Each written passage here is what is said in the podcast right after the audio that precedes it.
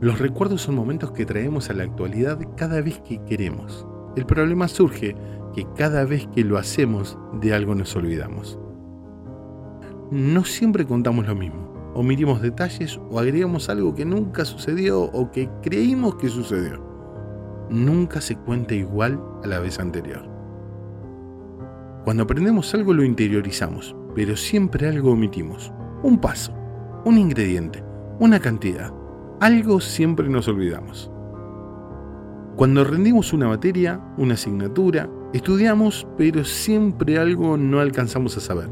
Y eso seguro que es lo que nos toman los profesores. O si lo aprendimos terminamos olvidando por los nervios de una situación estresante.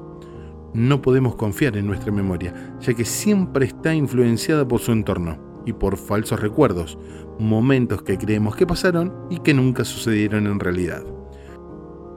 La memoria no es un buen lugar para guardar cosas, no es confiable, especialmente porque nosotros la dominamos, le damos nuestra propia interpretación a los hechos y de esa manera se guardan. Sería algo así como acomodar un placar de ropa, nunca nadie lo acomoda de la misma manera, cada uno le da su toque.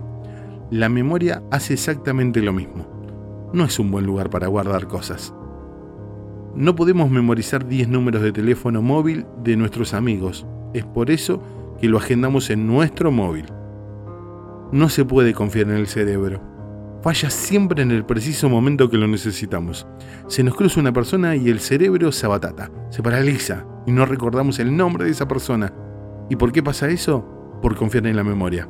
El único nombre que nos gusta escuchar es el nuestro muchos estudios científicos determinan que la palabra que más nos gusta escuchar es nuestro nombre.